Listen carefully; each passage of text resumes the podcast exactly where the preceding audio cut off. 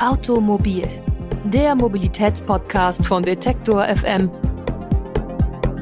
wird präsentiert von blitzer.de, Deutschlands größter Verkehrscommunity.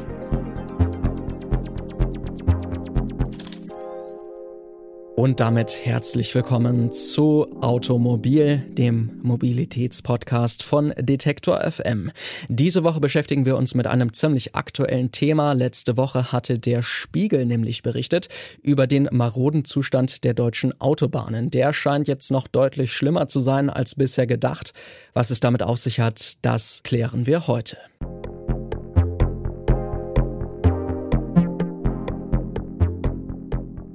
Der Zustand der Brücken ist desolat. Das war mehr oder weniger das Medienecho auf einen internen Bericht der Autobahn GmbH des Bundes. Über diesen hatte der Spiegel in seiner Online-Ausgabe vergangene Woche bereits berichtet. Dass die Autobahnbrücken in vielen Gegenden der Republik inzwischen marode sind, ist kein Geheimnis. Doch tatsächlich haben sich in letzter Zeit die Fälle einsturzgefährdeter Brücken gemehrt. Bekanntestes Beispiel die Ramedetalbrücke bei Lüdenscheid.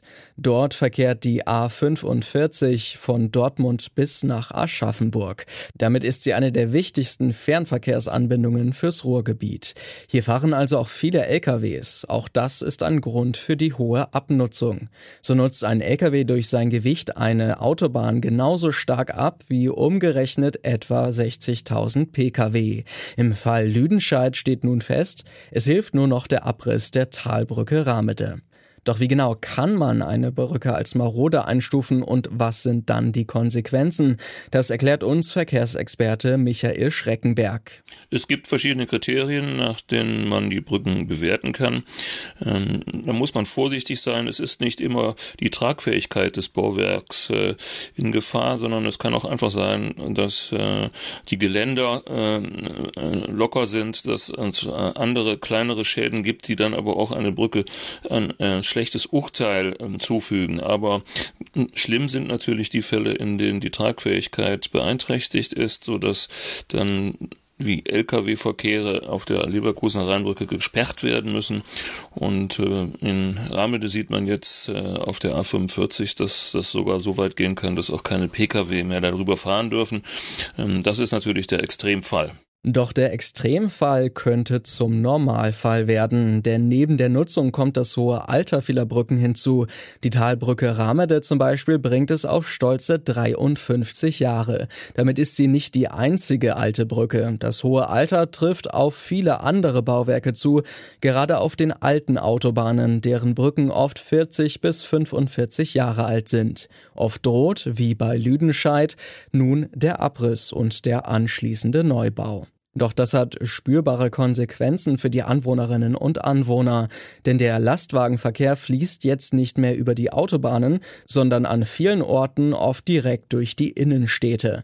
Dort steigt der Verkehrslärm, die Schadstoffbelastung und auch die Abnutzung der Straßen durch die LKWs.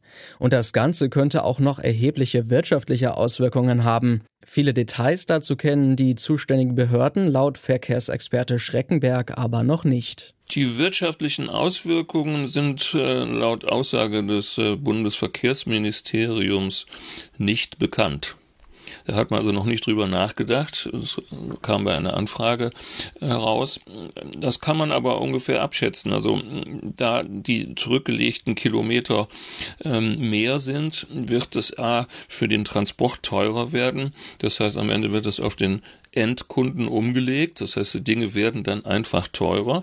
Und man muss natürlich als Verkehrsteilnehmer selbst mit mehr Stau rechnen. Ist klar, ich habe einfach zusätzlichen Verkehr. Überhaupt nimmt der Lkw-Verkehr pro Jahr um ca. zwei Prozent zu. Und das muss man noch da oben drauf rechnen. Das heißt also, wir haben eine extreme Belastung. In den nächsten 10 bis 20 Jahren wird dieser Zustand anhalten.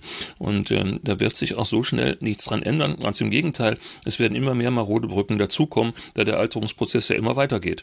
Erst wenn die Brücke tatsächlich neu gebaut ist, kann man da wieder äh, praktisch bei Null anfangen zu zählen. Doch was muss jetzt genau getan werden, um den desolaten Zustand der Autobahnbrücken in Deutschland zu erkennen? Und die dann möglichst schnell zu beheben. Wir haben jetzt nun mal das Problem, dass viele unserer äh, 28.000 Brücken auf den Fernstraßen jetzt ähm, untersucht werden müssen, genau untersucht werden, in kurzen Zeitabständen eigentlich, um deren Zustand tatsächlich festzustellen. Das ist das Wichtigste, das Ausgangsdatenmaterial. Und dann kann man eine Prioritätenliste machen. Was ist das Wichtigste, was wir jetzt als nächstes anpacken?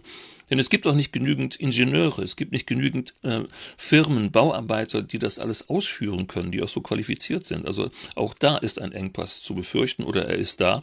Und ähm, die Autobahngesellschaft steht da vor einem sehr großen Problem und sie stellt sich ja gerade erst wirklich selber auf. Und es kostet alles auch viel mehr als geplant war. Also auch die Autobahngesellschaft selber kostet viel mehr. Also hier ähm, hat der Bundesverkehrsminister einiges ähm, vor der Brust. Die Autobahnen waren bis vor kurzem noch in Länderverwaltung. Dort lag also auch die Zuständigkeit für den Erhalt der Autobahnen und der Brücken. Nun ist die Verantwortung also wieder auf den Bund übertragen worden und damit an die neue bundeseigene Autobahn GmbH. Die muss nun also einschätzen, planen und dann bauen lassen. Ein weiteres Großprojekt also für die neue Bundesregierung und Verkehrsminister Wissing von der FDP. Dieser scheint das Problem laut Michael Schreckenberg aber zum zumindest erkannt zu haben.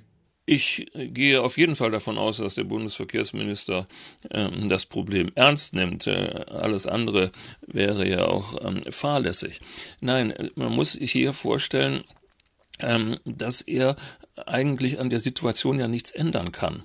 Man kann natürlich jetzt versuchen, die Planungsprozesse zu beschleunigen, aber eigentlich sind die äh, gesetzlichen Vorgaben so ausgelegt, dass man da einen Spielraum hat.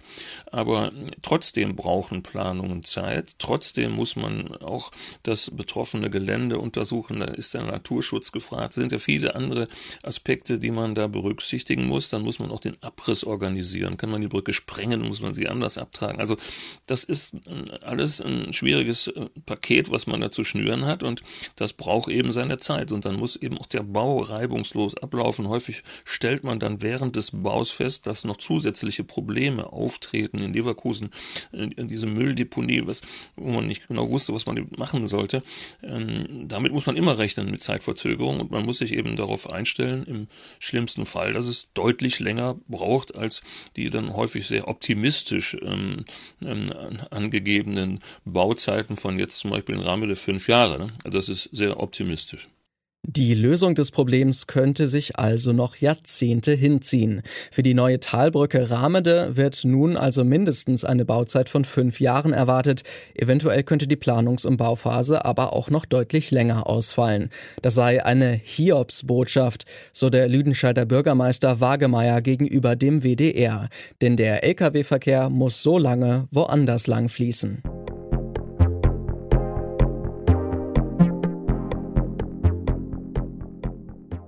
Und wenn ihr noch mehr zu diesem Thema erfahren wollt, dann empfehle ich euch noch die passende Ausgabe unseres täglichen Hintergrund-Podcasts zurück zum Thema.